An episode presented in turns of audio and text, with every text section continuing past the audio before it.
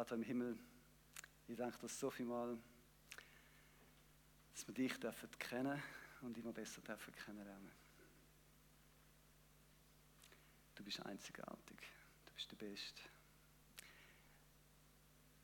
Und danke, dass wir ja, dem Morgen einfach dürfen Zeit haben, auf dich zu lassen. Danke dir vielmals für dein Wort. Und danke dir vielmals, dass du es liebst, zu Menschen, zu deinen Menschenkind zu reden. Und da bitte ich dich jetzt darum, hilf uns allen. Hilf mir und allen, die zulassen, da und auch die Amen. Ich freue mich sehr, dass ich da darf sein mit euch bei der Michael Leuenberger. Für die, die mich nicht kennen, ich bin schon länger nicht mehr gerade da im Gottesdienst gewesen.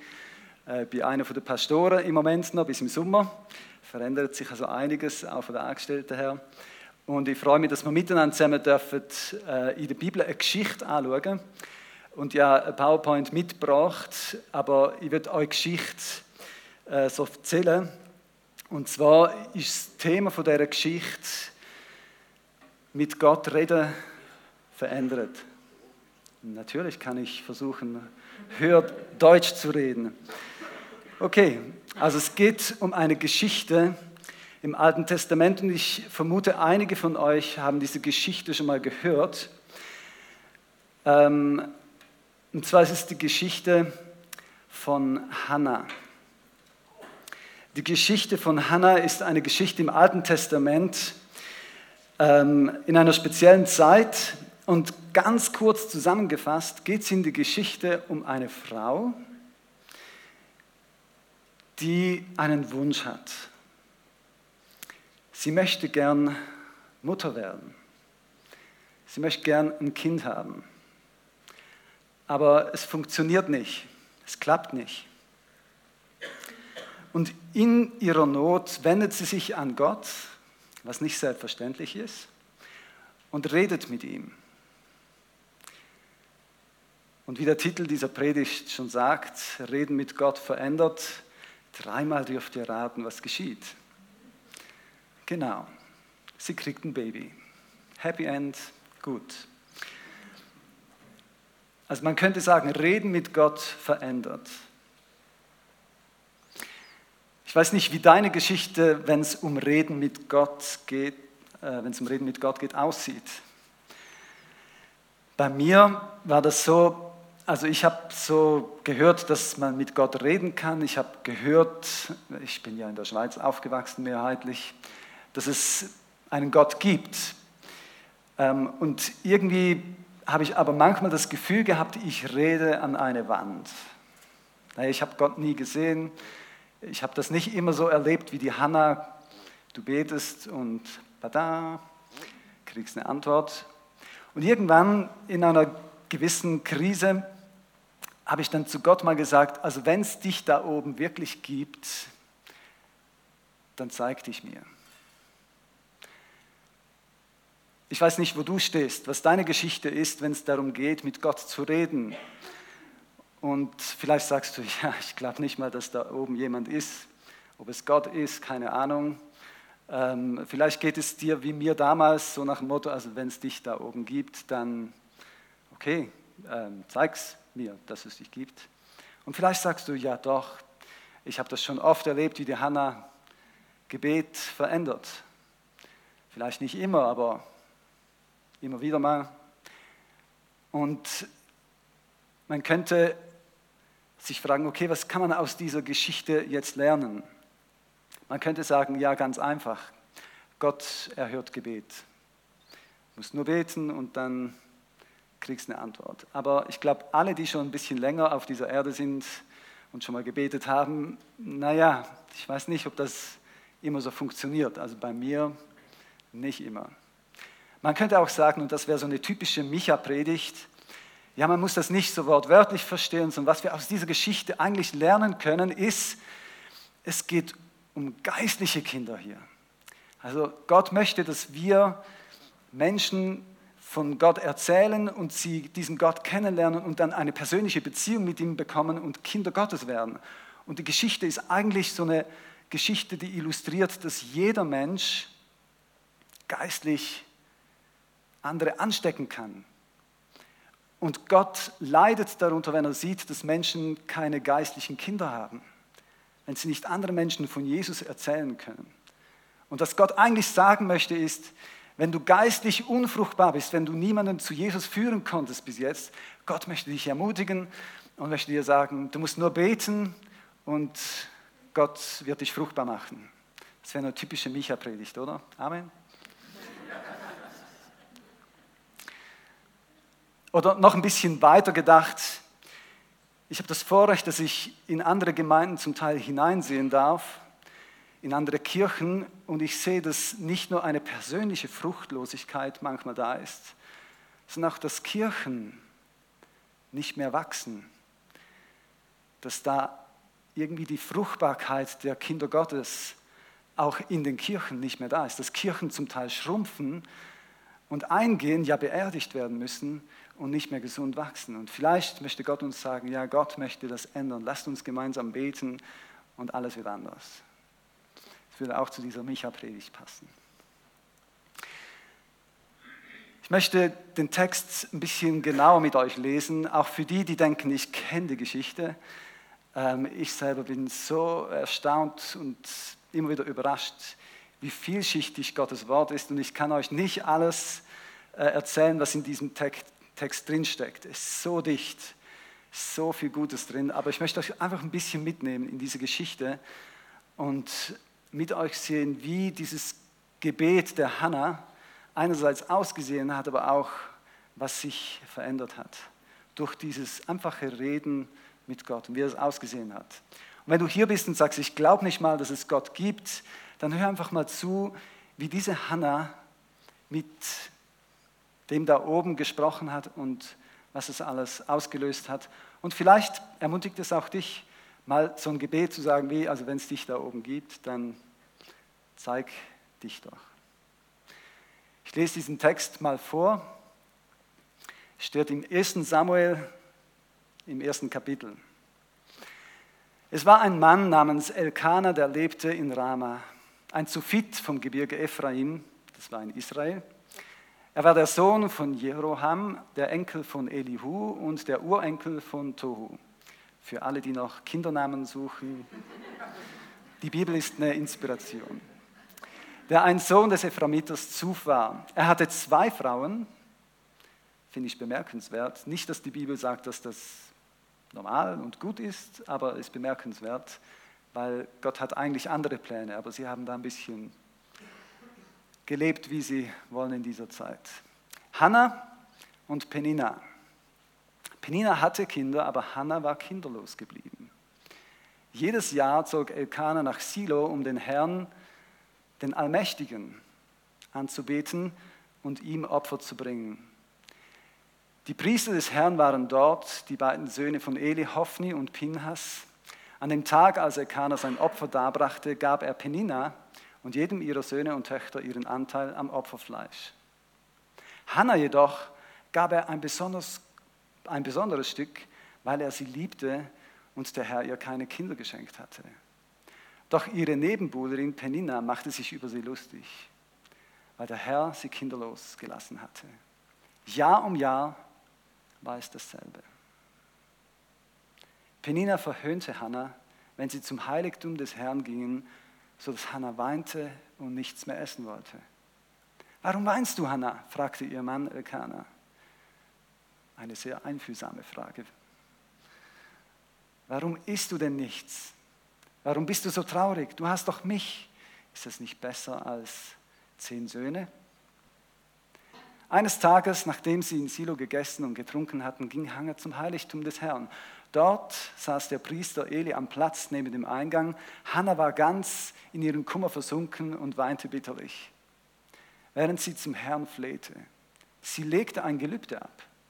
Allmächtiger Herr, wenn du mein Leid siehst und an mich denkst und mich nicht vergisst und mir einen Sohn schenkst, dann will ich ihn dir hergeben. Sein ganzes Leben lang soll sein Haar niemals geschnitten werden.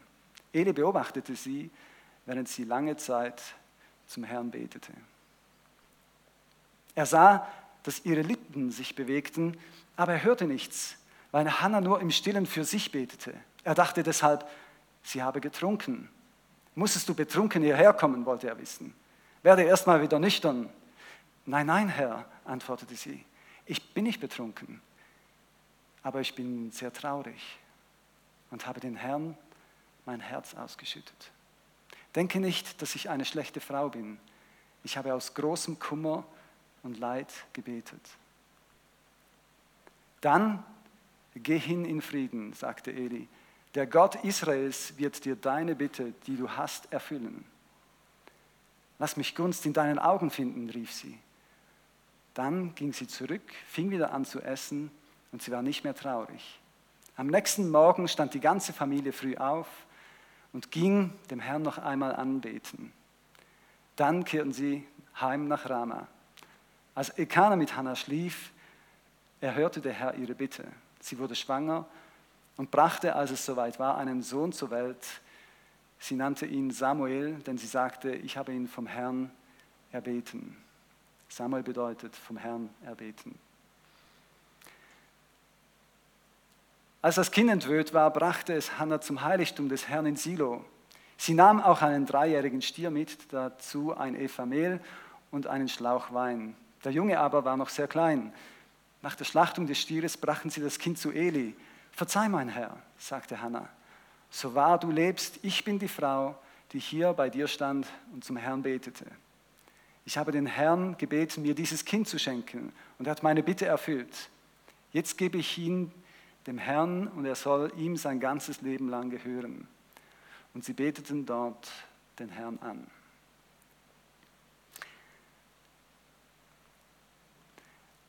Oft beginnen Menschen mit Gott zu reden, wenn eine Not da ist.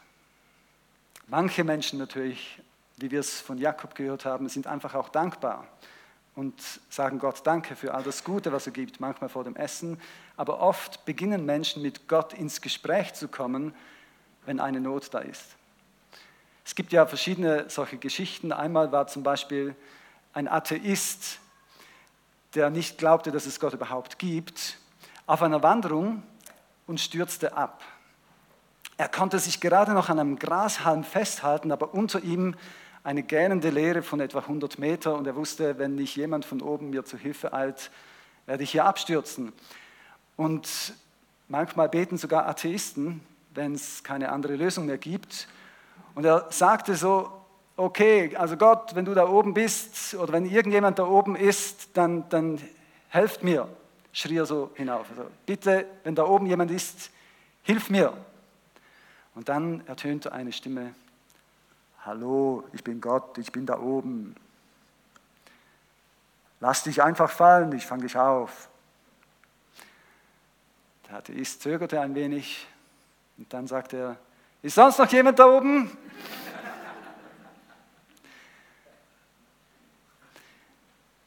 Oft beginnt Reden mit Gott in Nöten, in Herausforderungen. Aber es ist nicht die Idee von Gott, dass alles wie ein Automat einfach funktioniert.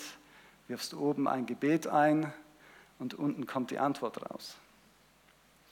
Apropos Automat, wisst ihr, welches der größte Automat hier in Flaville ist? Die Polizeistation.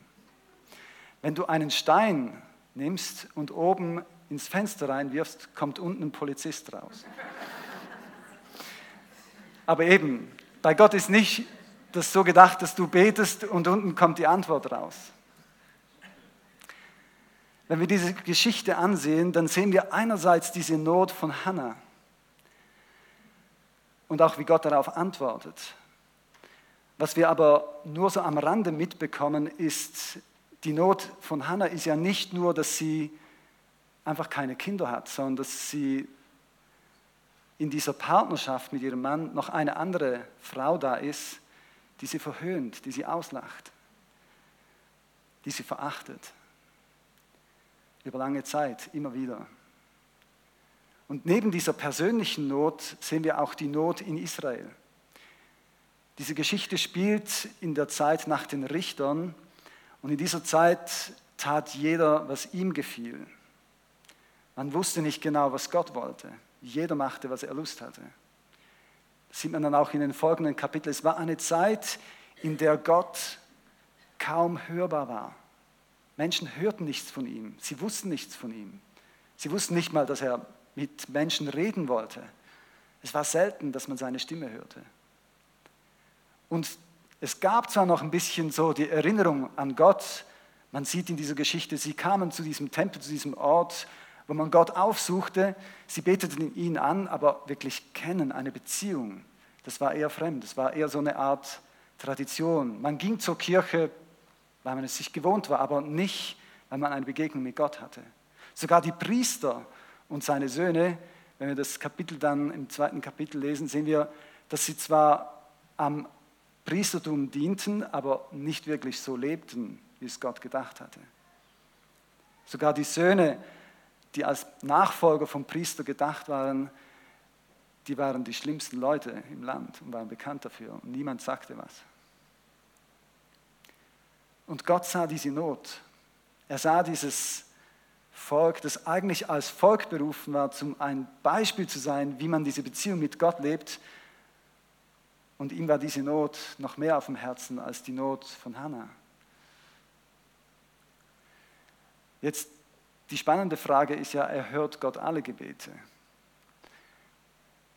Ich würde sagen, ja, er hört alle Gebete, aber er sagt nicht immer Ja zu allem, was wir uns wünschen. Manchmal sagt er Nein, weil er weiß, es ist nicht das Beste für uns. Und manchmal, und das finde ich das Schwierigste, sagt er weder Ja noch Nein, sondern manchmal auch nichts, was so viel heißt wie, muss noch ein bisschen warten. Wenn mein Sohn zum Beispiel käme und fragen würde, darf ich die Autoschlüssel haben, um noch eine Runde mit dem Auto zu fahren, würde ich sagen, hm, warte noch ein bisschen, weil du noch nicht in dem Alter bist, wo du das darfst. Oder ich würde sagen, nein, jetzt nicht, aber später dann vielleicht schon. Und manchmal sagt Gott zu uns auch, du musst noch warten, bis sich die Antwort auf dein Gebet auf der Erde realisiert. So mal eine junge Frau, die hat, ähm, hatte den Wunsch, in eine Beziehung zu kommen und jedes Mal, wenn sie einen jungen Mann sah, wo sie dachte, oh, der wäre wirklich super, hat sie zu Gott gesagt, oh Gott, mach, dass wir irgendwie zusammenkommen, dass wir ein gutes Gespräch haben oder dass er Interesse an mir hat und so. Und sie war jeweils enttäuscht, wenn es irgendwie nicht geklappt hat.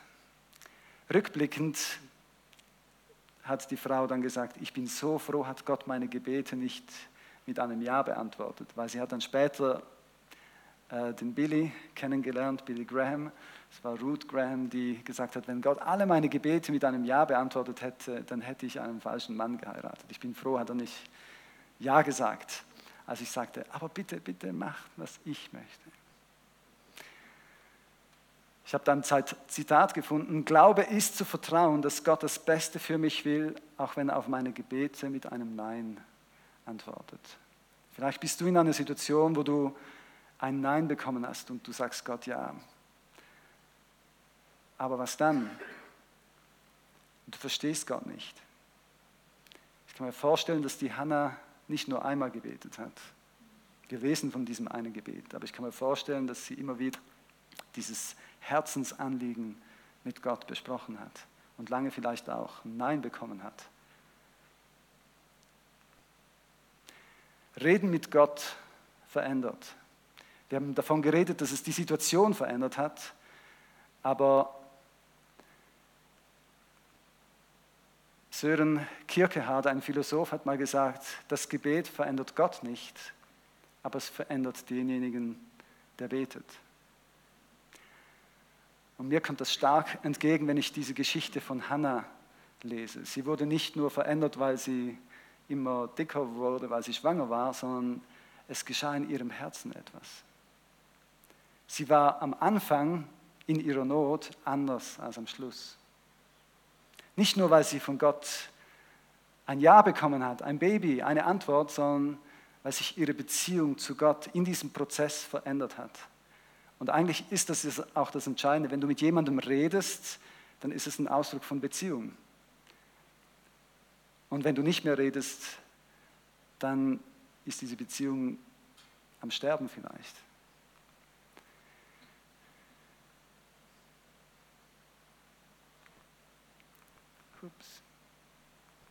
Okay. Da fehlt eine Folie, aber macht nichts. Die erkläre ich euch auswendig. Ähm, wir sehen im Leben von Hannah, da hieß es in dieser Geschichte, dass sie Gott ihr Herz ausgeschüttet hat. Und ich glaube, dieses Herz ausschütten ist mehr als nur einfach mit Gott reden. Also mein erstes Gebet, so quasi, wenn es dich da oben gibt, das ist noch nicht so Herzensausschüttung, sondern Hannah sagte alles, was in ihrem Herzen war und, und sagte es einfach Gott so, wie es, wie es da war. Sie hielt nichts zurück. Man könnte auch sagen, wenn du dein Herz jemandem anvertraust, hat das viel mit Beziehung, mit Vertrauen zu tun. Und wir sehen, dass Gott es liebt, wenn wir nicht nur einfach fromme Gebete, vorformulierte Texte sagen, sondern wenn wir ganz ehrlich mit ihm sind und sagen, was uns nervt, ihm unser Leid klagen und auch ihn anklagen. Er kann damit leben. Die Bibel ist voll davon, vor allem die Psalmen, wie der David und andere einfach deutsch sagen, was, was ihnen auf dem Herz ist. Und nicht zurückhalten. Und nicht dreimal überlegen, was denkt jetzt Gott, wenn ich das so und so sage, sondern einfach sagen, ich halte es nicht mehr aus, das ist ja einfach zum Davonlaufen. Gott liebt es, wenn wir in dieser direkten, persönlichen Art alles sagen, was uns bewegt. Auch wenn wir Menschen anklagen, auch Gott anklagen, ist für Gott kein Problem. Und Hannah hatte diese Beziehung zu Gott und schüttete ihr ganzes Herz aus, sagte, was sie nervt, worunter sie leidet. Und wenn wir das machen, dann geschieht mit unserem Herz etwas. All die Bitterkeit, die Herausforderung, vielleicht auch all die Freude, die in unserem Herz ist, wenn wir das Gott ausschütten, dann verändert sich unser Herz. Und das sehen wir bei Hannah. Ihre Seele war aufgeräumter, nachdem sie ihr Herz ausgeschüttet hat. Und Dietrich Schindler, ein Gemeindegründer aus Deutschland, hat das mal so formuliert, die beste Gabe, die wir unseren Mitmenschen geben können, ist eine aufgeräumte Seele. Wenn du mit Gott redest, dann räumt er ein Stück weit deine Seele auf. Wenn du Freude und Leid mit ihm teilst, verändert sich dein Herz. Man könnte aus dieser Geschichte sogar sagen, Gebetserhörungen sind Nebensache. Eigentlich sind die Antworten auf unsere Gebete mehr so Nebenprodukte. Das Eigentliche ist nämlich Gott selber. Freust du dich mehr an den Gaben, an den Antworten, die Gott gibt, oder freust du dich mehr an Gott? Ich habe Früher schon mal hat Gott mir diese Lektion versucht beizubringen, aber es ist eine Lektion, die ich immer wieder von Gott hören muss. Hey, es geht nicht um das, was du erlebst, um all die schönen Dinge, die ich dir schenke. Es geht eigentlich um mich und um diese Beziehung zu mir. Ich mag mich gut erinnern, in einem ähm, Neujahrscamp, wo wir mit ein paar Jugendlichen so über Neujahr in, einer, in einem Skigebiet waren, haben wir immer wieder viel mit Gott erlebt, haben zusammen gebetet, und ich war so erfreut über all diese Antworten, die Gott gegeben hat. Und in dieser Zeit, wo ich so viele Gebetserhörungen erlebt habe, hat Gott mir mal gesagt, weißt du, eigentlich geht es nicht um diese Gebetserhörung, es geht darum, dass du einfach Zeit mit mir verbringst, mit mir redest. Und das andere, ja, das sind so wirklich Nebenprodukte. Aber mir geschieht es immer wieder, dass ich zu Gott komme mit meiner Liste und froh bin, wenn ich Antworten kriege, aber ich vergesse oft, es geht ja einfach darum, Zeit mit ihm zu verbringen. Ich glaube, Hannah lernte diese Lektion in ihrem Leben, denn die Frage ist schon, wenn du dann eine Gebetserhörung bekommst, wie Hannah, ein Kind, und Gott versprochen hast, ich weihe dir das, ich gebe dir das zurück, was mach, machst du das wirklich? Hannah gab ihren Sohn, ihren einzigen Sohn, Gott zurück. Sie weihte in ihm. Sie sagte, okay Gott, du hast mir dieses Baby geschenkt, aber ich lasse es los. Und zwar schon ein bisschen früher, nicht erst beim Heiraten, sondern schon als es ein kleines Kind war. Wenn wir ehrlich sind, eigentlich sind alle Gaben, die Gott uns gibt, Leihgaben, die wir früher oder später wieder abgeben müssen. Selbst dein Leben ist ein Geschenk auf Zeit deine Zeit, deine Begabung, dein Geld, deine Beziehungen. Das sind alles Geschenke Gottes, die wir nicht festhalten können. Warum war Hannah bereit, ihren Sohn loszulassen? Es war ihr einziges Kind und eigentlich war sie, nachdem sie ihren Sohn Gott abgegeben hat, wieder gleich weit wie vorher. Ihr Herzenswunsch, sie war zwar mal Mutter, aber sie hatte eigentlich kein Kind. Warum war sie bereit, ihren Sohn Gott zurückzugeben? Sie hätte von der Bibel her ihr Versprechen nicht einhalten müssen. Gott wusste, dass wir manchmal in einer Not Gott Versprechen machen, die ihm nicht gefallen oder die er versteht, aber man konnte Kinder, die man Gott versprochen hat, auch auslösen und Geld dafür bezahlen. Aber Hannah hat sich entschieden, dieses Kind, dieses Versprechen einzulösen. Warum? Ich habe euch nur das erste Kapitel vorgelesen und nicht den Anfang des zweiten Kapitels, der gleich darauf folgt. Aber ich möchte euch den ersten Vers aus dem zweiten Kapitel vorlesen, der ein Stück weit Antwort gibt auf diese Frage. Warum konnte Hannah Gott alles, was er ihr gegeben hatte, zurückgeben? Das heißt dort, Hannah betete, mein Herz freut sich am Herrn. Sie freute sich an Gott mehr als an ihrem Sohn. Sie entdeckte, dass Gott so viel größer ist als dieses kleine Baby. Dass er der ist, der dieser Geber ihres Babys war. Und sie merkte, wenn ich mich an Gott freue, dann habe ich eigentlich das wirklich Wesentliche. Und egal was noch kommt, egal was geschieht, wenn ich mich an Gott freue, ist das das, was nicht vergeht. Manchmal sind Menschen enttäuscht, wenn Gott ihnen gewisse Gaben wieder wegnimmt und wenden sich von Gott ab. Das Beste, was es gibt, ist Gott persönlich kennenzulernen und diese Beziehung zu ihm zu haben und sich an ihm zu freuen. Und mich fordert das immer wieder heraus, weil Gott sagt, wenn du dir Zeit nimmst, mit mir zu reden, dann ist diese Zeit in erster Linie nicht, um irgendwelche Dinge zu kriegen, sondern um dich an mir zu freuen. Oder auch der Gottesdienst ist eine Chance, Gott besser zu kennen, kennenzulernen und mehr zu staunen über dem, wie er ist, wie er handelt, was er, was er tut, aber auch wie er als Person ist. Die Lieder zu singen und zu sagen, wow Gott, du bist einzigartig bist so gut. Und Hannah betete das. Sie kannte Gott immer besser. Und sie redete mit ihm, betete ihn an, sagt, du bist unvergleichlich, keiner ist wie du. Keiner ist so stark du. Keiner hat mich mehr ermutigt als du. Und diese Freude war das Zentrale. Und ihre Freude an ihrem Kind, die war auch da, aber im Vergleich verblasste diese Freude. Wenn wir uns an Gott freuen, dann sind wir im Leben krisenfest. Weil diese Freude an ihm, die bleibt, auch wenn Gaben, die er uns anvertraut hat, vielleicht nicht mehr da sind. Wenn das Ich will von Hannah, ich will unbedingt ein Kind, wenn sie das loslässt, dann kann sein Wille damit geschehen. Und wir sehen, dass durch dieses Gebet, durch dieses Reden mit Gott sich verschiedene Dinge verändert hat. Einerseits Hannah und ihre Situation hat sich verändert. Sie wurde schwanger, Gott hat ihr das Kind gegeben, aber sie selbst war anders. Ihr Wunsch, ihre Sehnsucht war nicht mehr, möglichst ein Kind zu haben und ihre Berufung auszuleben, sondern ihr Wunsch war in erster Linie, nah bei Gott zu sein, ihn zu kennen und sich an ihm zu freuen, Zeit zu haben, ein Date mit ihm zu haben. Und was Gott auch machte, er veränderte die Situation in Israel. Ich habe euch gesagt, dass damals niemand wirklich seine Stimme, die Stimme Gottes gehört hat. Samuel war die Person, die das durch Gottes Geschenk wieder zurückbrachte. Er war ein Mann, der Gott kannte, seine Stimme kannte.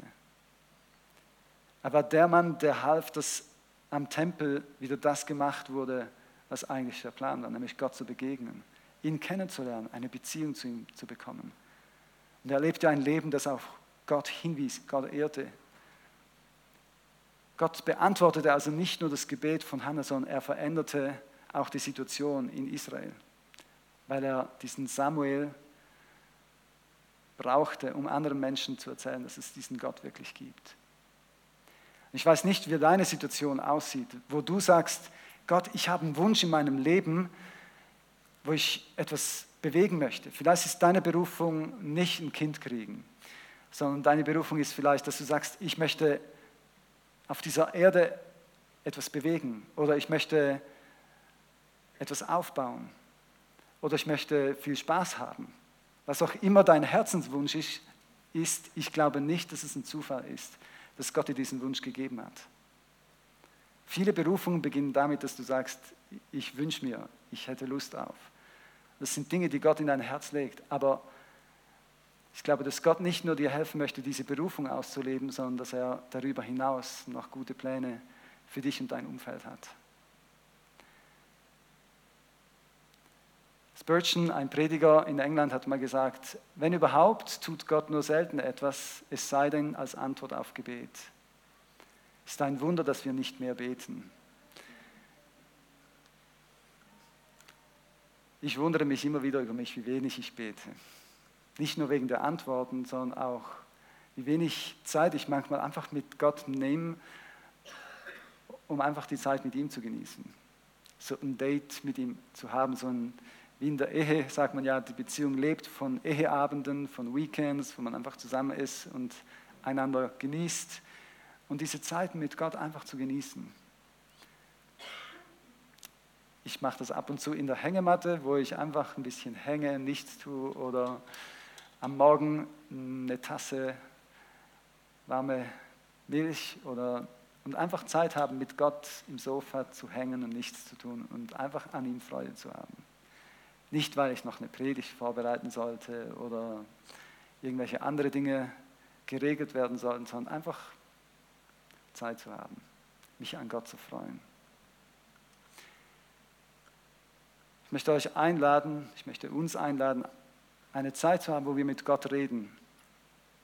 Weil ich glaube, dass dieses Reden mit Gott viel verändert. Vielleicht bist du hier und du hast eine Situation, die zum Himmel schreit dann lade ich dich ein, schütte dein Herz einfach mal bei Gott aus. Rede mit ihm darüber. Sag ihm, was du denkst, was du nicht verstehst, wo du verzweifelt bist und vertraue ihm deine Herzensgedanken an. Kannst einfach reden, wie dir der Schnabel gewachsen ist. Schütte dein Herz bei ihm aus. Klag ihn und Situationen an. Gott kann damit umgehen. Er liebt es, wenn wir offen und ehrlich einfach mit ihm beginnen zu reden. Und vielleicht sagst du, ja, ich glaube nicht mal, dass es Gott gibt, aber gib ihm eine Chance und sag ihm, also wenn es dich gibt, so wie der Micha sagt, dann zeig dich mir auch. Bei mir hat er Antwort gegeben. Ich glaube, Gott liebt es, wenn wir ihn suchen, auch dir Antwort zu geben. Ich glaube auch, dass heute Morgen Menschen hier sind, denen es geht wie mir. Du freust dich an den Gaben, die Gott dir gibt. Aber manchmal vergisst du den Geber der Gaben. Und Gott möchte dich und mich immer wieder herausfordern, dass wir neu den Fokus auf ihn haben. Und manchmal hilft es wie bei Hannah, Dinge, die er dir geschenkt hat, ihm zu weihen, ihm zurückzugeben. Zu sagen, Gott, du hast mir Zeit gegeben, aber ich möchte mit dieser Zeit nicht machen, was ich möchte, sondern ich möchte sie dir weihen, zurückgeben. Ich möchte sie loslassen für dich. Oder vielleicht auch Beziehungen, wo du sagst, okay, danke für die Beziehung, die du mir geschenkt hast, aber ich möchte sie nicht loslassen im Sinne von, dass du die Beziehung auflöst, aber ich möchte, dass Gott, dass diese Beziehung wichtiger ist als alle anderen Beziehungen. Oder auch, dass du sagst, ich möchte mein Leben Gott weihen. Ich weiß nicht, was dir wichtig ist, was Gott dir gegeben hat, aber Gott möchte das Wichtigste sein in deinem Leben. Und vielleicht gibt es Menschen, die sagen, ich möchte mich nicht nur an den Gaben freuen, sondern ich möchte mich mehr an Gott freuen. Dann ganz praktisch ermutige ich dich, einfach Zeiten mit Gott zu planen und zu sagen, okay Gott, ich bin hier, ich möchte dich besser kennenlernen, ich möchte diese Freude an dir, dass sie mehr zunimmt. Und je mehr du Gott betrachtest, ihn kennenlernst, auch gerade in der Bibel, und da als Tipp, streich dir das an, wie Gott ist. Du wirst entdecken, dass die Wahrheiten, die in der Bibel stehen, auch erlebbar, erfahrbar sind. Wenn Gott sich als Versorger vorstellt und du ihn nachher auch als Versorger erlebst. Wenn du Gott als den heiligen Gott kennenlernst in der Bibel und siehst, wie er heilig ist und dich immer mehr heilig macht, dann wirst du ihn besser kennenlernen. Es gibt nichts Besseres, als diesen Gott immer besser kennenzulernen und sich einfach an ihn zu freuen. Und das sage ich auch mir selber immer wieder. Lass uns eine Zeit haben und Martin und Bär kommt auch bitte nach vorne, wo wir einfach Zeit haben, mit Gott zu reden, ihm eine Antwort geben. Vielleicht möchtest du dein Herz ausschütten. Vielleicht möchtest du sagen, Gott, ich gebe dir ganz neu mein Leben, meine Zeit oder eine Person, eine Situation oder dein Hobby und sagst, ich weiß nicht, wie du das gebrauchen kannst, aber ich gebe dir mein Hobby, mach, was du willst, dein Wille soll geschehen. Und vielleicht bist du hier heute Morgen und sagst, ich kenne diesen Gott noch gar nicht oder ich glaube auch nicht, dass es ihn gibt. Ich lade dich ein, mit ihm zu reden und du wirst sehen, wie das etwas verändert. Vater im Himmel, ich danke dir für diesen Morgen, ich danke dir für diese Zeit und für das Vorrecht, dass wir mit dir reden dürfen. Danke für all die Dinge, die das schon verändert hat in meinem Leben, für die Antworten, die du gegeben hast. Und danke, dass du mich immer wieder daran erinnerst, dass es nicht um diese Gaben in erster Linie geht, sondern dich als Geber aller guten Gaben. Danke, dass du uns immer wieder neu zu dir ziehst, dass wir diese Beziehung zu dir vertiefen können. Und ich bitte dich, dass du Menschen jetzt hilfst, dass sie ihr Herz bei dir ausschütten können, sie Dinge loslassen können, die sie belasten dass sie ihre Freude mit dir teilen können und diese Dankbarkeit zum Ausdruck bringen können über all den guten Dingen, die wir haben. Ich bitte dich, dass du jetzt Blockaden, Dinge, die zwischen dir und uns stehen, einfach wegräumst. Ich bitte dich, dass Menschen, die sich innerlich gesagt haben, ich rede nicht mehr mit dem, weil Dinge geschehen sind in meinem Leben, die ich nicht verstehe, dass sie anfangen, über diese Dinge zu reden Heiliger Geist, ich bitte dich, dass du uns aufzeigst, wo Gaben wichtiger geworden sind als du und dass du uns hilfst, uns auf dich zu fokussieren. Und Heiliger Geist, du bist der, der diese Freude an Gott anfacht und vertieft. Und ich bitte dich, dass du uns diese Freude neu schenkst.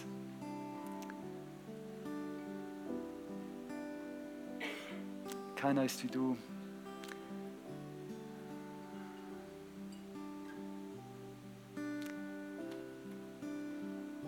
Komm, Heiliger Geist, wirke du jetzt.